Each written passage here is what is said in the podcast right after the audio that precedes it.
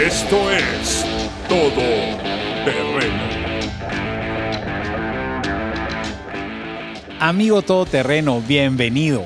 Si estuviste con nosotros el podcast pasado, va a ser mucho más fácil. Pero vamos a hacer una pequeña reseña, Eduardo, de la plática de la bendita profesión de las ventas. Bueno, la semana pasada estuvimos hablando de, de las ventajas de la profesión de las ventas, ¿verdad? Y cuando vimos estas ventajas, teníamos primero de que nos podemos expresar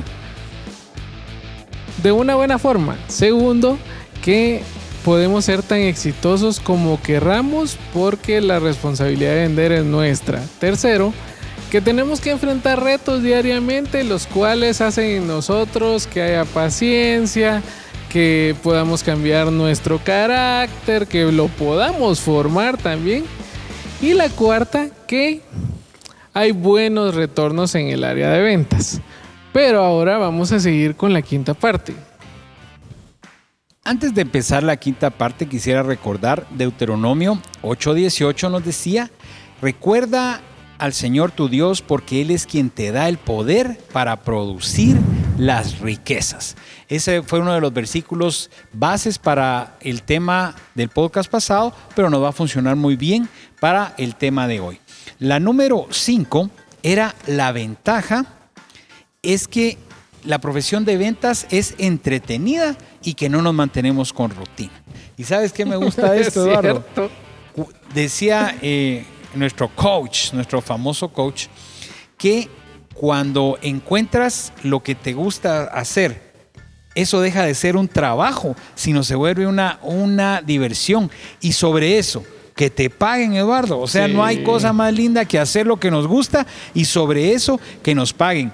Y aprendes a disfrutar. Esta profesión se aprende a disfrutar. Yo tengo una anécdota que a uno le tiene que gustar este rollo de las ventas. En el caso nuestro que nos dedicamos a, a productos eh, de consumo masivo, estaba en el mercado, no me recuerdo si era el mercado de Tiquizato de Nueva Concepción, mediodía, Eduardo. Yo digo que fácil, unos 40 grados, ¿verdad? Queda lámina hirviendo ahí. Y uno disfrutando, sudando ese momento, porque estabas vendiendo, porque estabas cobrando, porque habías hecho una buena, una buena negociación. ¿Por qué? Porque ese romper las rutinas y ese disfrutar nuestro trabajo nos hacía, nos hacía pasarla bien. Y me decía mi esposa, cada vez que vamos a algún lugar del interior, yo para el mercado, ¿verdad? La cabra para el monte. Yo para el mercado, me gustan los mercados, me gusta ver los colores, me gusta hablar con la gente. ¿Sabes Comprar lo, patos, dice. Lo único que no supero de los mercados al sol de hoy, con tanto año de trabajar en este, en este negocio de productos masivos, es el olor a la carne cruda. Cuando tienes que pasar por ahí, pero después por toda el área de los mercados lo disfruto. Pero ya asada, ya. Ah, no, ya asada, sí, me encanta. Pero rompe rutinas y disfrutas tu trabajo. La otra de las ventajas es que es una profesión que da mucha satisfacción. Y yo no sé cuántos de nosotros nos hemos sentido satisfechos cuando hemos luchado por lograr una venta y al fin se logra. Hace, hace bastantes años eh, yo trabajaba en una empresa que se dedicaba a hacer muebles, a hacer rótulos, impresión y eh, empezamos a trabajar unos proyectos que se llamaban proyectos llave en mano. ¿Cuál era el llave en mano? Que tú venías y nos decías, mira, voy a poner una tienda de, de venta de zapatos. Entonces nosotros te diseñábamos todo lo de la tienda, los muebles, íbamos al local, medíamos y lo producíamos. Entonces así como te enseñábamos los 3Ds, así quedaba la tienda. Eh, recuerdo que nos salió un proyecto donde eh, se empezaron a hacer unas tipo agencias bancarias adentro de unos supermercados y competimos con tres firmas de arquitectos. En primer lugar, pues la satisfacción de que ganamos, entonces yo estaba feliz con mis diseños que habían ganado. Y segundo lugar, eh, estuve en la negociación con mi jefe. El día que se iba a cerrar la negociación me dijo, mira, a esta reunión va solo vos. Y yo así, o sea, para mí era una de las cosas más, más fuertes, pues, porque eh, era ir a cerrar la negociación y iba yo solito. ¿eh? Bueno, dije, démosle, ya vamos dentro. Eh, llegué, logramos cerrar una negociación de nueve tiendas y regresé con un cheque del anticipo. Y regresé yo contento a dársela a mi jefe y todo.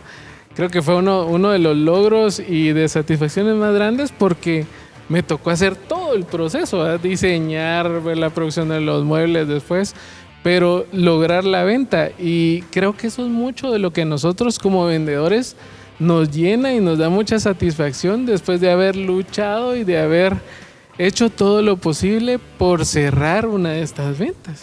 No, y dentro de las satisfacciones, Eduardo, yo le decía a mi hijo el fin de semana que es importante también trasladarlo a nuestras generaciones, como lo decías tú en el podcast anterior.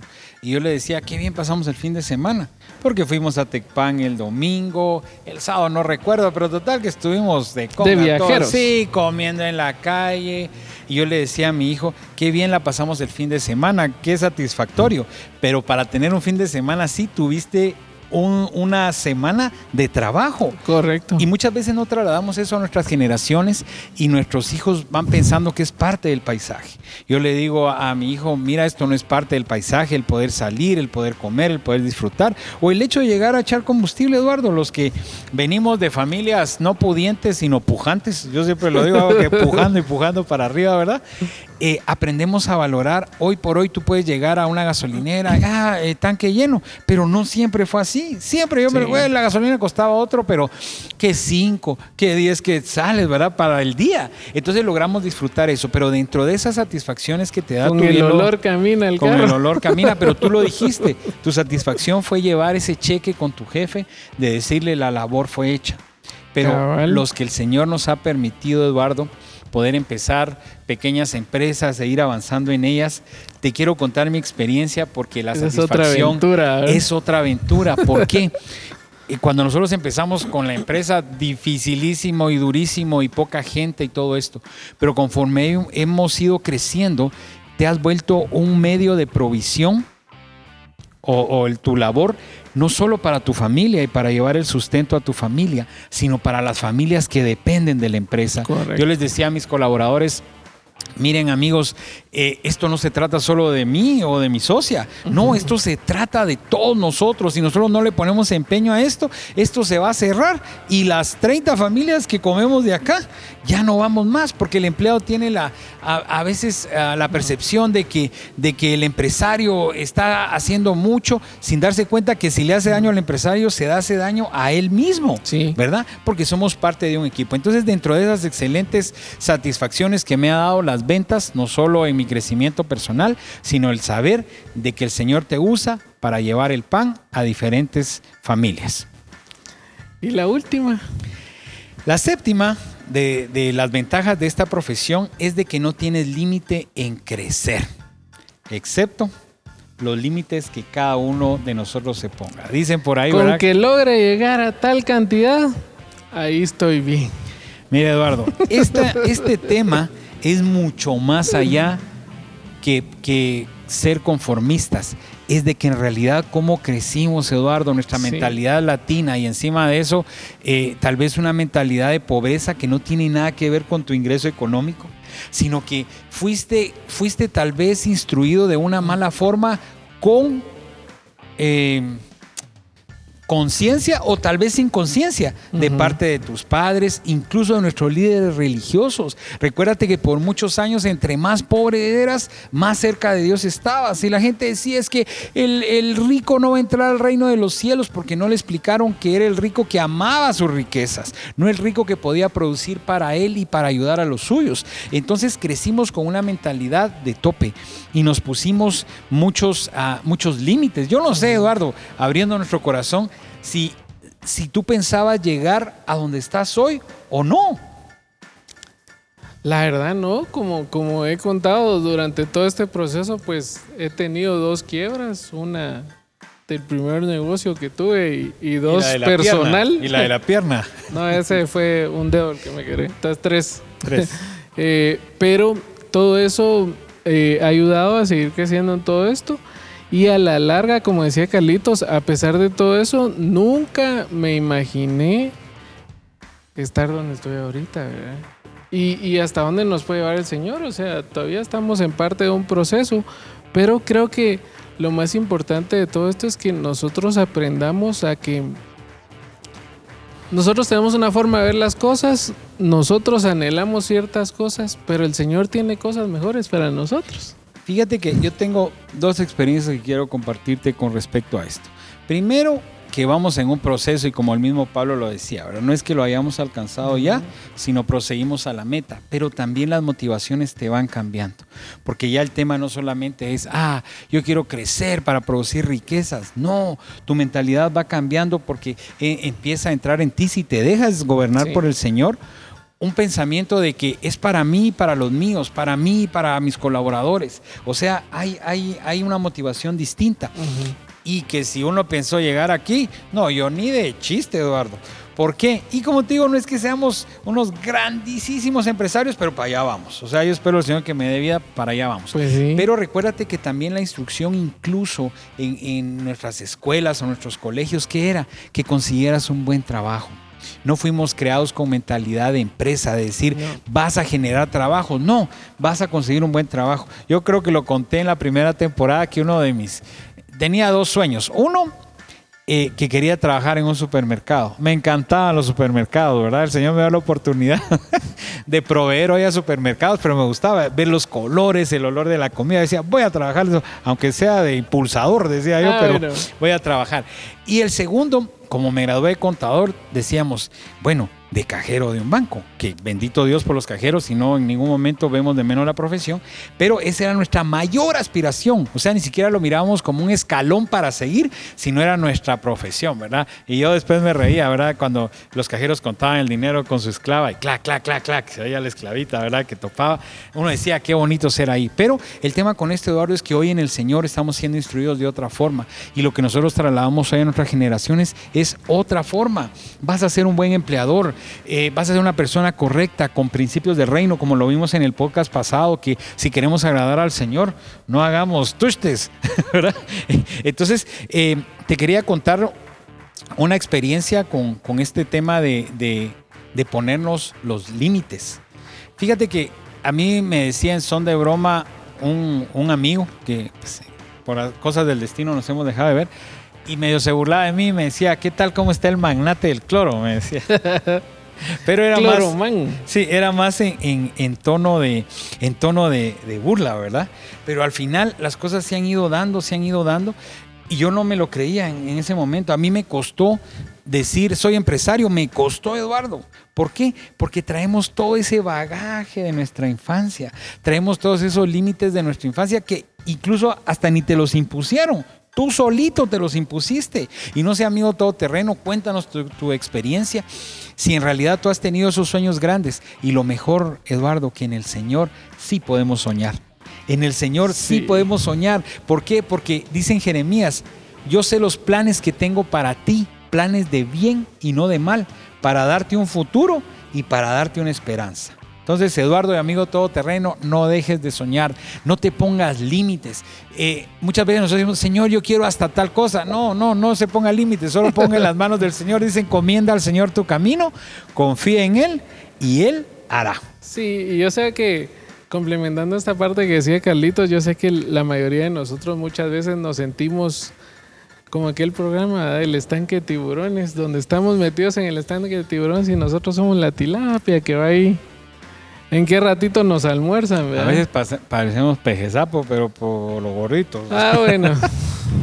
Pez globo. Pez globo, pez globo. Pero eh, yo les puedo decir, en, en nuestra experiencia en la, en la- en la empresa que nosotros tenemos de diseño gráfico, eh, nos ha tocado competir con, con empresas grandes para obtener clientes grandes y el Señor nos ha dado esa gracia para poder ser nosotros los, los aceptados. Inclusive hace unos años, la empresa más grande con la que nosotros trabajamos, llegó un momento nos dicen, miren, vamos a licitar, entonces vamos a empezar un proceso nuevo, van a venir más agencias.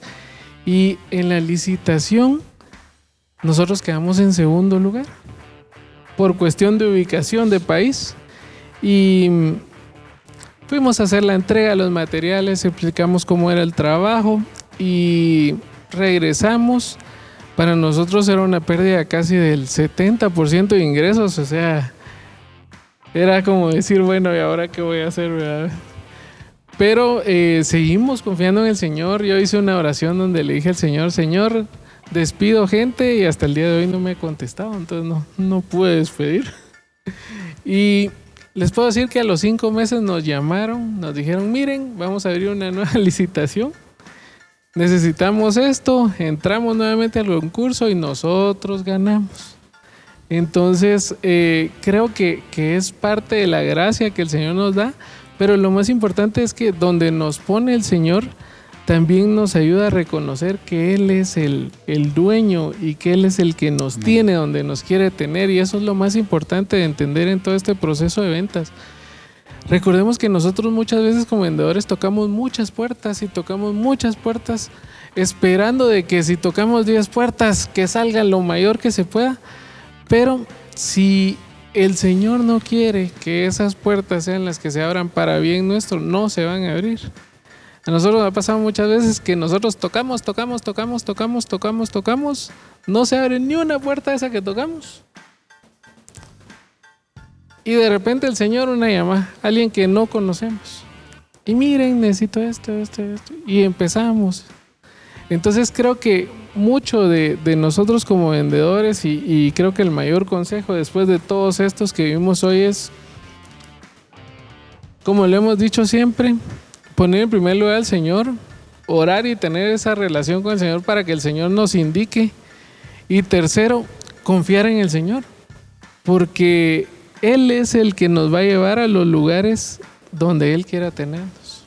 Y fíjate que para cerrar la parte, la parte técnica de los siete, de los siete principios, también hay un propósito. Es que esto no solamente es de crecer y de hacer empresa y de ser el mejor vendedor y de ser. No, hay un propósito. Preguntémosle sí. al Señor y pregúntele, amigo todoterreno, ¿cuál es el propósito? ¿Cuál es el propósito que el Señor te haya cambiado de empresa si dependes de, de, de un trabajo? O como empresario, si el Señor te llevó a ciertos niveles. ¿Por qué? Porque muchas veces nosotros tenemos acceso a personas que no todos tienen acceso. Correcto. ¿Pero por qué? Para conocer o para tú presumir o, o la foto que eres amigo de alguien. No, es porque el Señor tiene una palabra para esa persona. Yo lo he podido experimentar, como el Señor con una simple oración antes de comer puedes abrir la puerta. Y fíjate que me encantó tanto, tengo un amigo muy querido que yo le decía, pues hay que orar eh, cada vez que tengamos una reunión de negocios, conozcan o no conozcan al Señor. Y él me decía, le quiero contar mi experiencia. Él, él tiene empresas en Guatemala y en Estados Unidos y, viajó con empresarios eh, chapines a hacer una negociación allá. Y él oraba antes de cada comida. Y él me decía, mire, yo lo hacía, no me miraba muy bien y así como que no les agradaba, pero yo lo hacía. Entonces, ¿qué quiere decir eso? Que la semilla quedó en esos empresarios, la semilla quedó y tarde o temprano, como él es el que da el crecimiento, recuerda que lo hemos aprendido, que uno siembra, eh, como el, agricultor que siembra se va a dormir y en el transcurso de la noche algo pasa ahí en la tierra. Y lo mismo va a pasar cuando tú dejes la semilla. Y creo que eso viene mucho a hacer match con todo lo que hemos dicho de que uno, yo creo que una de las características principales de un vendedor es ser una persona genuina. Total. Porque las personas genuinas son las personas en quien nosotros podemos confiar. Y cuando nosotros tenemos a alguien en quien confiar, vamos a saber que primero no nos va a mentir y segundo no nos va a tratar de estafar. Cuando entran personas genuinas a trabajar con este tipo de, de, de, de clientes, eh, tocan hasta la forma de ser de esas empresas, aunque nosotros no lo creamos. ¿Por qué? Porque hay algo que tiene ese cuate que no tienen los demás, ¿verdad? Y esa frase creo que la hemos oído mucho. Porque a ese cuate le va bien, porque, o sea, yo quisiera un poquito de lo que tiene. Pero creo que ahí es donde nosotros podemos dar esa pauta a lo que el Señor es en nosotros, ¿verdad? compartirlo. Porque él está en nuestra vida las 24 horas, como decía Carlitos, o sea, una oración de una comida. No sabemos el efecto que pueda tener en alguien y no sabemos las puertas que se pueden estar abriendo. Amén. Bueno, pues las ventas también han ido evolucionando y obviamente la forma en que trabajábamos hace 10 o 20 años ha ido cambiando y con la pandemia terminamos de acelerarnos. Y muchas veces aquella visita que hacíamos antes y el ir con nuestra maletona. Yo usé una gran maleta grandota cuadrada con todas mis muestras, ¿verdad? Hoy solo mandamos un correo, un WhatsApp con, con todo el catálogo, con precios y, y ya no es aquella relación. Pero también em, tenemos que ir evolucionando en este tema de las ventas. Eduardo, cuéntanos. Sí, creo que, que mucho de las ventas ha venido a evolucionar. Ahora recuérdense que tenemos muchas ventas digitales. Nosotros hemos hablado mucho de, de, de, productos de consumo masivo porque es donde mucho nos hemos eh, eh, movido, pero también ahora hay mucho sobre ventas digitales y cuando nosotros aprendemos sobre todas estas ventas digitales, ah, metamos un producto en Facebook y empezamos a vender. Y no es solo así, o sea, tenemos que entender de que hay muchas estadísticas que tenemos que aprender a analizar. Ahora se, se vienen a muchos términos que vamos a hablar ahorita un poco de términos en esto para que podamos ir entendiendo. Y una de las cosas que, que queremos dar son algunos datos. Dice que Después de hacer una presentación de ventas, el 63% de los presentes recuerdan mejor las historias. Las estadísticas son recordadas apenas 5% de ellos, según una, una, empresa que se llama Chip y Dan.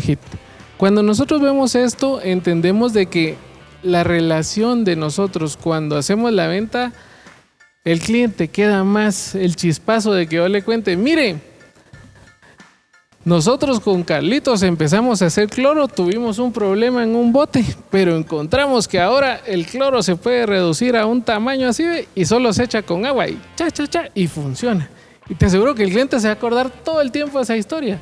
A que yo le diga, mire, el cloro en Guatemala, eh, el 90% de gente compra los populinos chiquitos. Y el 10% compra los grandes, pero a nosotros nos conviene más vender chiquitos se acordar menos de eso que de la historia del bote. Va a decir, ala, esos chavos inventando estuvieron. Entonces creo que mucho de todo esto que entra en las ventas, en, en el caso de nosotros de diseñadores, eh, se trabaja mucho sobre storytelling, que es contar una historia donde vamos a lograr vender al cliente. Ahora ha cambiado mucho todo esto de enganchar al cliente con todo esto. Y es parte de lo que tenemos que ir aprendiendo. Ahora tal vez son cosas que se hacían antes, ¿verdad? Como, como contó la historia en el podcast anterior, Carlitos, de cuando se iba a pedir el atón. Pero eh, ahora tienen nombres y términos que se usan en, marketing. Entonces, para que vayamos conociéndolos. Eh, también hay otro dato que dice que las empresas pierden el 14% de sus clientes cada año. Por lo tanto, la búsqueda de prospectos debe ser continua. Eso es algo que nosotros debemos ir generando. No sé cómo te ha ido, Calitos, si ves el número real en el caso de tu empresa o... Sí, fácil, Eduardo. Máximo en tema de pandemia eh, mucha gente tuvo fracasos económicos, sí. es lo que están pagando, ¿verdad? Entonces teníamos que tener a nuestros clientes de repuesto. Y otra cosa es que nos acomodamos y es nos cierto. confiamos a decir, bueno, ya tengo la producción colocada, ahí estamos bien, más ya no. ¿Y qué pasa cuando un distribuidor te... Nosotros fácil, en el, entre el año pasado y lo que va de este, hemos tenido tal vez una salida de unos, no sé, tal vez unos 10 clientes importantes que se fueron y uno súper importante, uno que nos, que nos ha golpeado muy fuerte. Le estamos pidiendo mucho al Señor para que, que, puedan levantar, pero sí nos golpeó mucho. Entonces creo que la estadística está bastante, bastante pegada. Y eso nos invita a que nosotros debemos de tener una, unas metas constantes de crecimiento en cuanto a las ventas que vamos generando. O sea, no quedarnos en, bueno, ya logré lo que quería. Si vamos a a septiembre, bueno, ya logré la meta del año, ya puedo estar tranquilo. No, sigamos trabajando como que si no se hubiera llegado y así podemos llegar a más. Y recordemos de que eh, es más barato mantener un cliente que hacer un cliente nuevo. Esa es, esa es una, una de las premisas que nosotros debemos de tener muy clara. ¿verdad? Luego, el, 52, el 56% de las empresas business to business, que son aquellas empresas que comercializan sus productos y servicios a otras, confirman la validez de sus leads, que son los, los clientes en proceso o posibles, por parte de referencias para sus ventas. O sea que muchas de las cosas que nos ayudan a nosotros a conseguir negocios es en referencias. Cuando uno mira esto dice, ¿será que todavía existe el boca a boca? Creo que hasta la sí pregunta está. es, o sea, ese boca a boca es lo que logra un gran porcentaje de ventas y que nosotros debemos mantener. ¿Por qué? Porque el boca a boca puede ser bueno o puede ser malo. Nosotros en publicidad manejamos tanto las eh, noticias buenas como las malas para beneficio de la gente. Entonces, creo que lo ideal es que nosotros entendamos de que ganar referencias nos ayuda a que lleguen contactos y clientes buenos para nosotros. Cuando las empresas automatizan la gestión de sus clientes potenciales o leads, se incrementa en un 10% todas sus ventas en un periodo de 6 a 9 meses, según Gartner Research. Entonces, cuando nosotros empezamos hacer una gestión automatizada de clientes, eso nos va a ayudar a nosotros a poder entender que nuestras ventas se van a incrementar.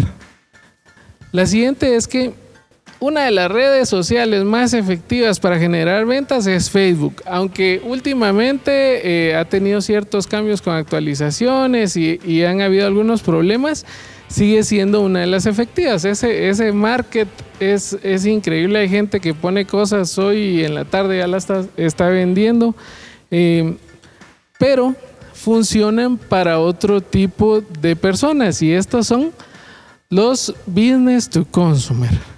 Ese es, significa que es un mercado de consumo, que son empresas que vienen y trabajan directo con el consumidor.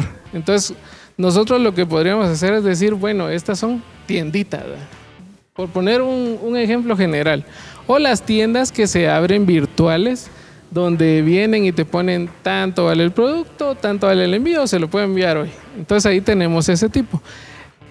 Cuando nosotros vemos todo lo que aporta todo esto, vemos que el 77% de las ventas se están realizando de esta manera.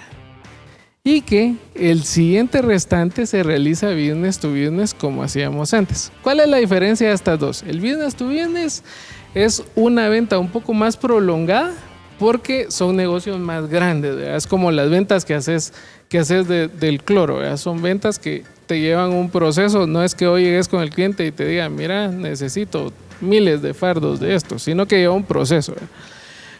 En cambio, las otras ventas van directo al consumidor. Entonces, cuando vamos directo al consumidor, es bonito porque ahí sí de una vez está la plata dando vueltas. Entonces, sí se ha logrado un crecimiento grande. Otra de las cosas que nos está ayudando mucho es el marketing de contenidos. En el marketing de contenidos ahora hay muchos conceptos nuevos, que es el inbound marketing y el outbound marketing. Entonces, esto ya parece clase de colegio, pero me gusta explicarlo para que podamos ir viendo. Entonces, el outbound marketing son anuncios y publicaciones digitales, todo lo que se hacía antes de prensa y todo lo demás. Y ahora está el otro que es todo lo que generamos para generar contenido. ¿Cómo generan el contenido de ventas ahora? Si, no sé si tú te has metido a las páginas. Muchas de las páginas ahora lo que te ofrecen es para obtener tus datos, regalarte un ebook. O te dicen, eh, mire, le vamos a mandar eh, el, el nuevo podcast y te regalan un podcast de un libro o te regalan cosas así para engancharte y obtener tus datos y empezar ya un proceso de ventas. O sea, aquí vamos a una venta diferente. Sin embargo, cuando nosotros vemos cuáles son los procesos más efectivos para vender, ¿cuál te imaginas que es? Boca a boca. El correo electrónico. El correo, correos, ¿no? el correo electrónico sigue siendo el medio más utilizado para ventas. Y mira, ¿y el tema del Instagram ahí cómo entra, Eduardo? Instagram entra un poco más abajo de Facebook porque si nosotros vemos en, cantidad de personas que tiene la red social, Facebook es la que tiene más cantidad de usuarios. Entonces ahí llegan más las respuestas. Lo bonito de todo esto es que cuando empezás a integrar ya todo esto, eh, puedes hacer ventas por sectores. O sea, yo puedo venir y decir, bueno, necesito Chimaltenango, necesito ciertos lugares, entonces ya puedes segmentar. Pero lo importante de todo esto es que entendamos de que no solo existe ahora nuestro nivel de ventas de, de persona a persona, sino el nivel de, ventas digitales y que ahora ha crecido un montón. Hay mucha gente que con la pandemia empezó a abrir sus tiendas en Facebook y, y se volvieron negocios ya grandes, ¿verdad? Que no te diga la SAT porque ya les va a caer otra vez.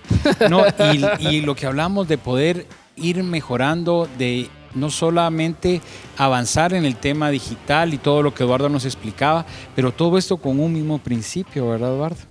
El principio de la honestidad, el principio de la transparencia, el principio de no dañar a nuestro cliente y a nuestro vecino, como aprendimos en Levíticos sí. en, el, en el podcast pasado, porque al tener esos principios, aunque tengamos diferentes formas y nos puede ir cambiando eh, las formas de hacer negocios y el e-commerce va creciendo y todo esto, pero el principio no tiene que variar, Eduardo. No, y lo más importante es darnos cuenta de que ya sea que vendamos personalmente o vendamos digitalmente, si lo hacemos bien, personal boca a boca, digital va a haber una publicación de que nuestros productos son buenos, pero si lo hacemos mal, personal va a haber alguien que diga, este cuate no funciona y van a empezar las publicaciones diciendo, miren, no me vendió el producto, miren, no me trajo. O sea, aunque nosotros no lo creamos, en todos los medios y en todo lo que nosotros hagamos, de una u otra forma, siempre hay consecuencias en lo que nosotros hacemos. Pues amigo todoterreno, eso tiene que ser el principio. Esperamos eh, poder eh, seguir ampliando el tema que es tan inmenso, el tema, de, el tema de las ventas. Pero han sido dos podcasts muy interesantes, dos, podcast, dos podcasts que nos ha dado una visión diferente de cómo tiene que ser el negocio. Entonces, amigo todoterreno, recuérdate que no es por lo que somos, sino por lo que mora dentro de nosotros, lo que nos hará ser unos excelentes vendedores. Una vez más, gracias por haber estado con nosotros.